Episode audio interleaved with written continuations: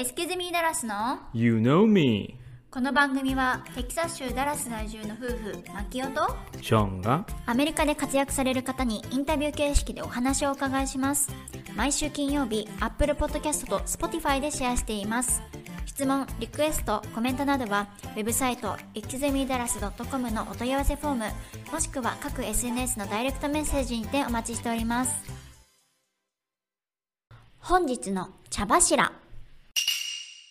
湯飲み専用のインスタグラムアカウントを作りました。え？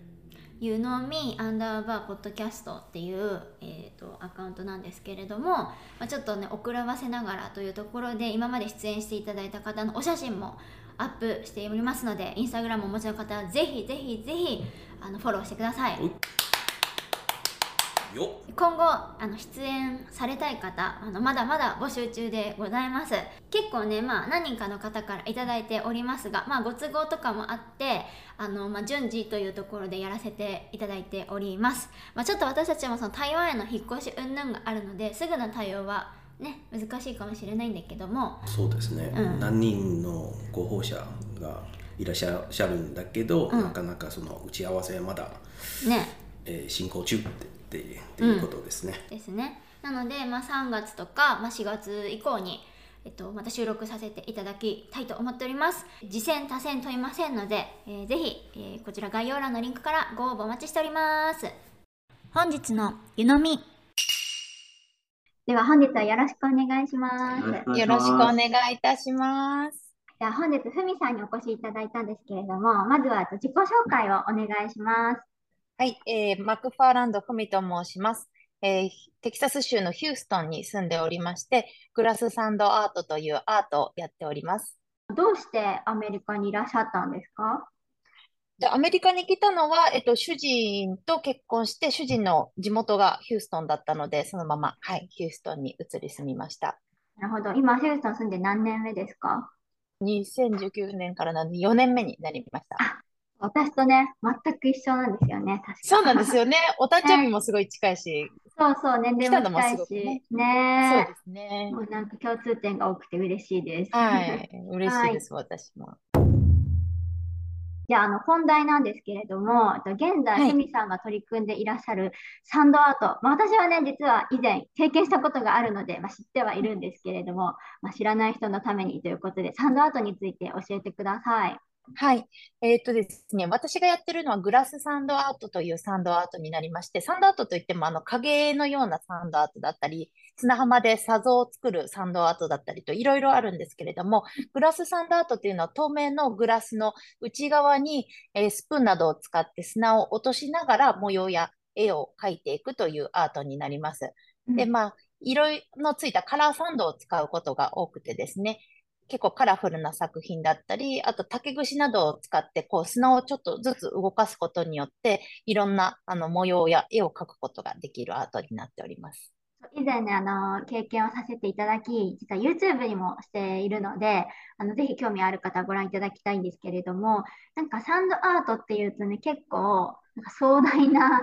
結構対策をイメージしちゃうところがあるんですけれども、あの、以前私が経験させていただいたのは、あの、キャンドルケースでしたっけ？の、ち、結構はい。小さなグラスにやったので、あの、思ったほど時間もかからずに、多分1時間ちょっとでしたっけ？そうですね。はい、できたので、なんかそこまであの大きな壮大なアートじゃなく手軽にできるんだなというふうに私は思ったんですけれども、このサンドアート始めたきっかけは何でしょうか？えっと、もともとですね、こちらのアメリカに移り住んだ後に、まあ、何か、何も本当にやることがなかったので、あの、英語も話せないですし、何か新しいことをやりたいなと思っていた時に、オンラインで、あの、日本のサンドアートの協会の会長と知り合いまして、で、こういうアートあるよっていうのを教えていただいて、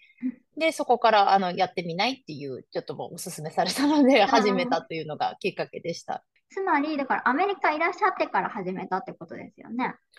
はい、そうですね。ね、それがすごいビジネスですね。たった4年でまあ、インスタグラムもしっかりですけれども、今日ビジネスにね、うん。作り上げられてて、すごいなと思うんですけれども。本当にまだまだというところではあるんですけれども、うん。でもあの、知らない方がやっぱ多いので、初めてこう見たり、こう体験してくださった方、皆さんやっぱ楽しんでいってくださいますし、やっぱり自分で作った作品ってすごく思い出にもなりますし、うん。そういったところではまだまだこれから受け入れてもらえるアートだなっていうふうには、この4年間でだいぶうん。実感することができました。あとはインスタグラム拝見してるので、あのなんかいろんなイベントに参加されてるなというのを、はいあの見てるんですけれども、今までどのような活動をされていらっしゃいましたかいろんなマーケットに出展させていただいて、自分の作品を販売したりもしてるんですけれども、あとは一番初めに始めたのがオンラインでのワークショップですね。私がめあの英語が話せないので、アメリカに住んでいる日本人の方にあのレッスン、ワークショップを受けていただいて、今はちょうどもうあの教会はアメリカにはなくなってしまったんですけれども、その時はあのアメリカで、えっと、教会のコースを教えていたんですね。うん。なので、そのワークショップに来てくださって、サンダート楽しかった、やってみたいっていう方にそのコースの内容を教えて、その方、インストラクターになられた方もまた別の方に教えたりっていうのもやって広げていくっていうことをやっていたんですけれども、現在はどちらかというと、私はその出展して自分の作品を販売したりですとか、あとはそのサンダートの DIY ビデオ、動画を作ってまして、その動画をこう見て、あの、誰でも作れるようにキットなどを販売したりっていうところに今注力を置いておりますね。それって、えはいっと、お子さんとかですと何歳ぐらいからチャレンジできるんでしょうか？とスプーンだけで作れるものでしたら、本当に5歳ぐらいから全然楽しんでいただける、うん、ものかなと思っております。5歳以下の方でも日本ではやってらっしゃる方いるんですけれども、うちょっと竹串とかこう使って描く模様だと、ちょっとスキルを使うものになるので、うん。まあ、もうちょっとそうですね、10歳ぐらいの方の方が簡単に作れるのかなといううん。イメージはありますけれども、はいはい。アートが好きな方でしたら、うん。どなたでも始めていただけると思います。うちのメイコ、もう、筆玉作れるんだ。そううちのそうですか？めいっ子ちゃんは今5歳なんですけれども、もはいうはい。ぐでたま、なんかネットフリックスでぐでたまをやってるんですが、あそれにすごくはいハマってて、ぐでたまの顔いいですね。描けそうですね。ねえ、いいかいいけるかもしれないな、あれは、黄色で。なんかイベントとかでは結構どういうキャラクターが人気とかあるんですか、うん鬼滅はやっぱり人気ですね。あの、あ、アニメ自体が多分結構人気のようで、その、鬼滅の刃を見て、あ、鬼滅だって寄ってきてくださる方もいるんですけれども、うん。他になんか他のアニメ置いてないの？とか聞いてかれることも多いですし、あの、見てるとやっぱアニメの洋服着てらっしゃる方がすごくいっぱいいらっしゃいますね。やっぱにアニメが今すごく人気なんだなと思いました。ねえ、そうですよね。なんかもう我々日本人より多分詳しいんだろうなって感じですもんね。今まで生徒さんとの交流やイベントなどで何か印象に残っているエピソードがありましたら教えてください。一番初めにそのアメリカでコースを受けてくださった方がいらっしゃるんですけれども、はい。その方はもともと日本で看護師をやられていた方だったんですね。うん。で、こうなんかアメリカに来てやっぱりね、全く違う環境にいらっしゃったので、その方もこう割と何か新しいことにチャレンジしたいという気持ちはお持ちだったと思うんですけれども、サンダートをすごく好きになってくださって、で、その方にこうなんかサンダートで目標とか夢みたいなのってありますか？みたいなのを聞いたときに、あの、いつかアメリカの病院で、こう、ボランティアで子供たちに、あの、サンダートを教えたいっていうふうに、こう、夢をおっしゃってくださって、サンダートで夢を持ってくださるっていうのがすごく嬉しい出来事でしたね。あと、やっぱり一番初めにこう、し出展した時に、一番初めに自分の作品が売れた時は嬉しかったですね。おそれは嬉しいよね。嬉しいですね。そんなに自分でもその日本でアートを買ったこととかもなかったですし、価値というものが分からなかったので、値段もすごい最初、付け方が分からなかったんですね。うん。で、7ドルとか本当最初そのレクラの値段で 販売してたんですけれども材料費ぐらいだったんですけど、でもそれでお客さんが買ってってくださるときに安すぎだよっていうふうにおっしゃってくれて、一番初めに買ってくださった方が、初めの方がそれ買ってってくれて、さらにチップまでくださって、もうそれはすごく感動しましたね。いやー、もう聞いてるだけで嬉しいわ、それ。うん そこから、なんていうか、サンドアーティストの始まりって感じですもんね。そうですね。いろいろ、やっぱりいろいろ挑戦したくなりましたね。もっとサンダートを知ってもらいたいと強く思うようになりましたね。ふみさんのインスタグラムがとんでもないことになっていて、今、フォロワー数どんぐらいになりました？今は3万7千ですね。そんなに、あの変わってはないですけれども、いやー3万でも7100ですかね。すごいですよ。あっという間にありがピャとうございますーンって伸びたんですけども、これは何が あったんでしょうか？いや、もう、これはもう間違いなくリール1本です。私の場合は。おーリールだけです。サンドアートの、あれですよね、タイムラプスみたいな感じでできるまでのやつを載せてたってことですよね。そうですね。で、私は動画のそのリールの編集もかなり、まあ、考えながらやるようにしてから伸びたっていう感覚があるので、私はタイムラプスで撮らないで普通の速度の動画で撮った後にうん自分で編集を入れてるんですね。なので、まあ、ちょっとそのいろいろ載せながらどういう動画が見やすいのかなというのをちょっとまあ研究しつつ載せていったらという感覚でした。なるほど。じゃあもうまぐれではなくて、ちゃんと研究した上での結果がついてきたっていうことなんですね。そうですね。リールに関しては本当にそう感じましたね。うん。見せ方一つだというふうに。だってもう一番見られてるやつとか1 million とかね、優に超えてますもんね。そうですね。一番リールで、インスタグラムで回ってるのが30 million ぐらいなんですけれども、そんなにすごい思ってた以上だった。でも、でもその作品は本当に私からしてもなんでこれがっていう感じのものなんですよ。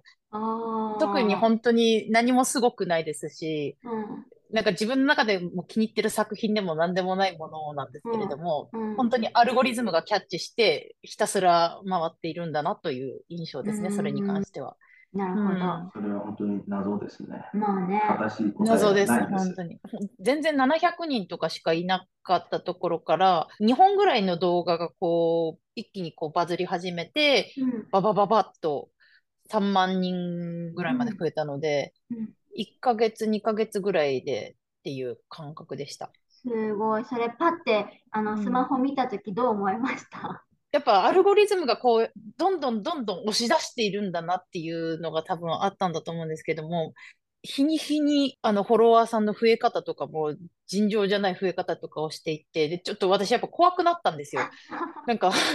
そんなに見てもらうものは作れてないという、なんかこの自信のなさもすごく出てきてしまって、うん。はい。で、そのバズった後に怖くて私もうアップするのが止まってしまったんですね、一時期。えー、そうだったんですか？止まってみて、やっと、あ、これはなんかアルゴリズムのパワーなんだって、初めて気づいたときに、あ、そっかって、ちょっと腑に落ちた部分があって、はい。落ち着いて、もう一回アップしようと落ち着いて、そうですね。それ増えてなんか影響とかありました？そうですね。アメリカのマーケティングの会社さんとかからこの動画を書いて、あの、まあ、販売じゃないですけども、うん広告的なところで使いたいっていうお仕事とかをちょろちょろいただけたので、うんそういったところはやっぱり、あ、ありがたいなっていううん 気持ちが大きかったですね。インスタグラム夢がありますね。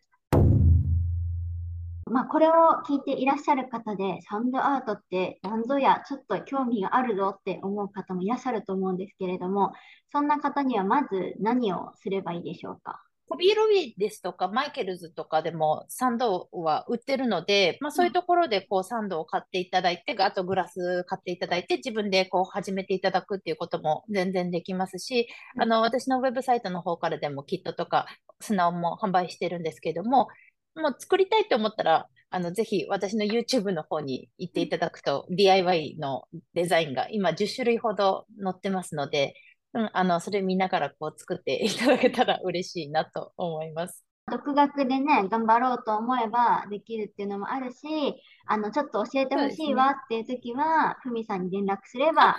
はいいんですよね。もちろんです。あの、教会のそのコースっていうのはもうやってないんですけれども、もう私は本当にこのアートがアメリカで一般的なアートに広がっていけばいいなと思ってるので、こう皆さんがこう誰かに教えたいと思ってくださったら全然あの無料であのどういうふうに作るかとかお教えしますし、うん、あの材料はもちろんご自分で用意していただくか何かしていただいて、あのどういうふうに人に教えるんだよっていうのとか、こういうふうに作るんだよっていうのはあのもちろん全然私教えさせていただきますので、ご興味があればぜひ。はい。で、その際は、あの、私も以前ね、ズームでやらせていただいたので、それでズームでできるんですか？あ、もちろんオンラインでももちろんできますし、対面でも大丈夫です。じゃあ、ヒューストンに住んでいらっしゃらない方でも、あの、ご対応が可能ということですね。はい、もちろんです。サンドアートの、まあ、アーティストの方っていうのも、まあ、他にもね、横のつながりもあるっていうことですよね。そうですね。ちなみに、うんあの、ダラスにもいらっしゃいますので、もし直接そうなんだ。習いたいという場合は、あの、ダラスの方を、先生をご紹介しますので。そういろんな都市にいらっしゃるんですね。そうですね。はい。サンド協会がバッグがなくなったということで、なんかロゴも変わっうんたんですか？はい、そうですね。えっと、名前が、その、テックサンドアートっていう名前でやらせていただいてたんですけども、はい。えっと、グラスサンドアート .co、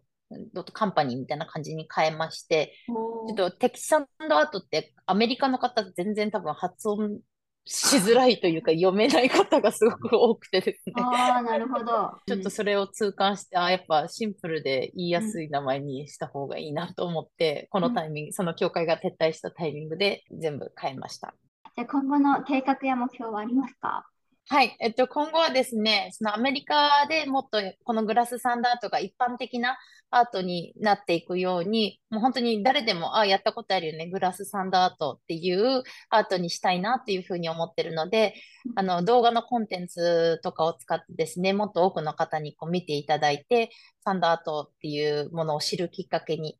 をどんどん作っていけたらいいなっていうふうに思ってます。グラスサンドアートのキットもまたどんどん作って、今後はいろんな会社さんとかにも売り込んでいきたいなっていうふうに思っています。なんで今は、えっと、ホームページや、あと他の SNS サイトもお持ちでいらっしゃるので、まあ、そこから覗けば、はいいろんなキットなども購入できるっていう形ですか？はい、そうですね。で今ちょっとその、もう完全に出来上がってるデザインのものしかキットが販売してないんですけれども、そのデザインが今どんどん作って、毎週金曜日にですね、YouTube に新しいデザインをどんどん今アップしてるので、ある程度出揃ったら、またあの、新しいいろんなデザインが作れるサンダートキットっていうものを発売しようと思っております。ルイさんの方からは何か他に言い残したことや、えー宣伝などありますか？えっとですね、ちょっと宣伝というよりは、あの、なんかこれちょっと今、激アツだよっていうのをアメリカに住んでる方にお伝えしたいんですけれども、何？私、あの、リールで、あの、インスタグラムとフェイスブックのリールで今、プログラム、あの、ボーナスプログラムっていうのがあるんですよ。ああ、はい。ご存知ですか？はい。私も入ってはいます。はい。入ってますか？その、はえっと、フェイスブックのリールプログラムって入ってらっしゃいますか？Facebook は入ってないかも。あの、インスタグラムの方、こう、招待されるかされないかっていうのは多分、ね、どうやったらされるのかって書いてないじゃないですか、要件が。一応 Facebook の方は要件が書いてあって、うん、で、まあ、私、それを去年の12月にインビテーションもらって参加し始めたんですけど、もう稼げる額がインスタグラムと全然違うんですよ。本当にすごい速さでえ？稼げるというか、その金額が最初多分一番少なくて500ドルなんですけども、1200ドル、3500ドル、10,000え？あまでリールで稼げるっていうボーナスプログラムなんですよね。はい。Facebook と Instagram とこう別々のプログラムなので、うん。Facebook でもそのビジネスアカウントみたいなのを立ち上げる必要があるんですけれども、はい。まあコンスタントにあの、まあ、Instagram とコネクトさせて上がってったものが、私はたまたまビューが取れて、それで招待をもらって始めたっていう感じだったのでうん、あの、もしやってない方がいらっしゃいましたら、ぜひ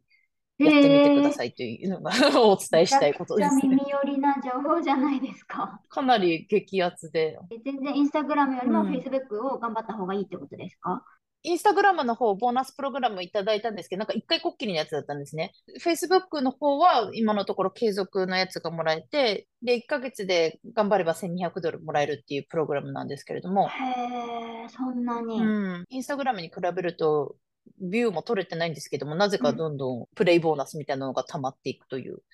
TikTok 対抗しようとしてるからじうゃないん。はい、わかりました。なんかすごいおまけの情報がめちゃめちゃ激アツでしたね。ふみさん、本日はどうもありがとうございました。ありがとうございました。当番組へのゲスト出演希望募集中です次戦多戦問いません概要欄のリンクからご応募お待ちしておりますイキズミダラスは YouTube、ブログ、各 SNS を運営しておりますのでぜひこちらもチェックお願いします。それではまた次のエピソードをお楽しみに。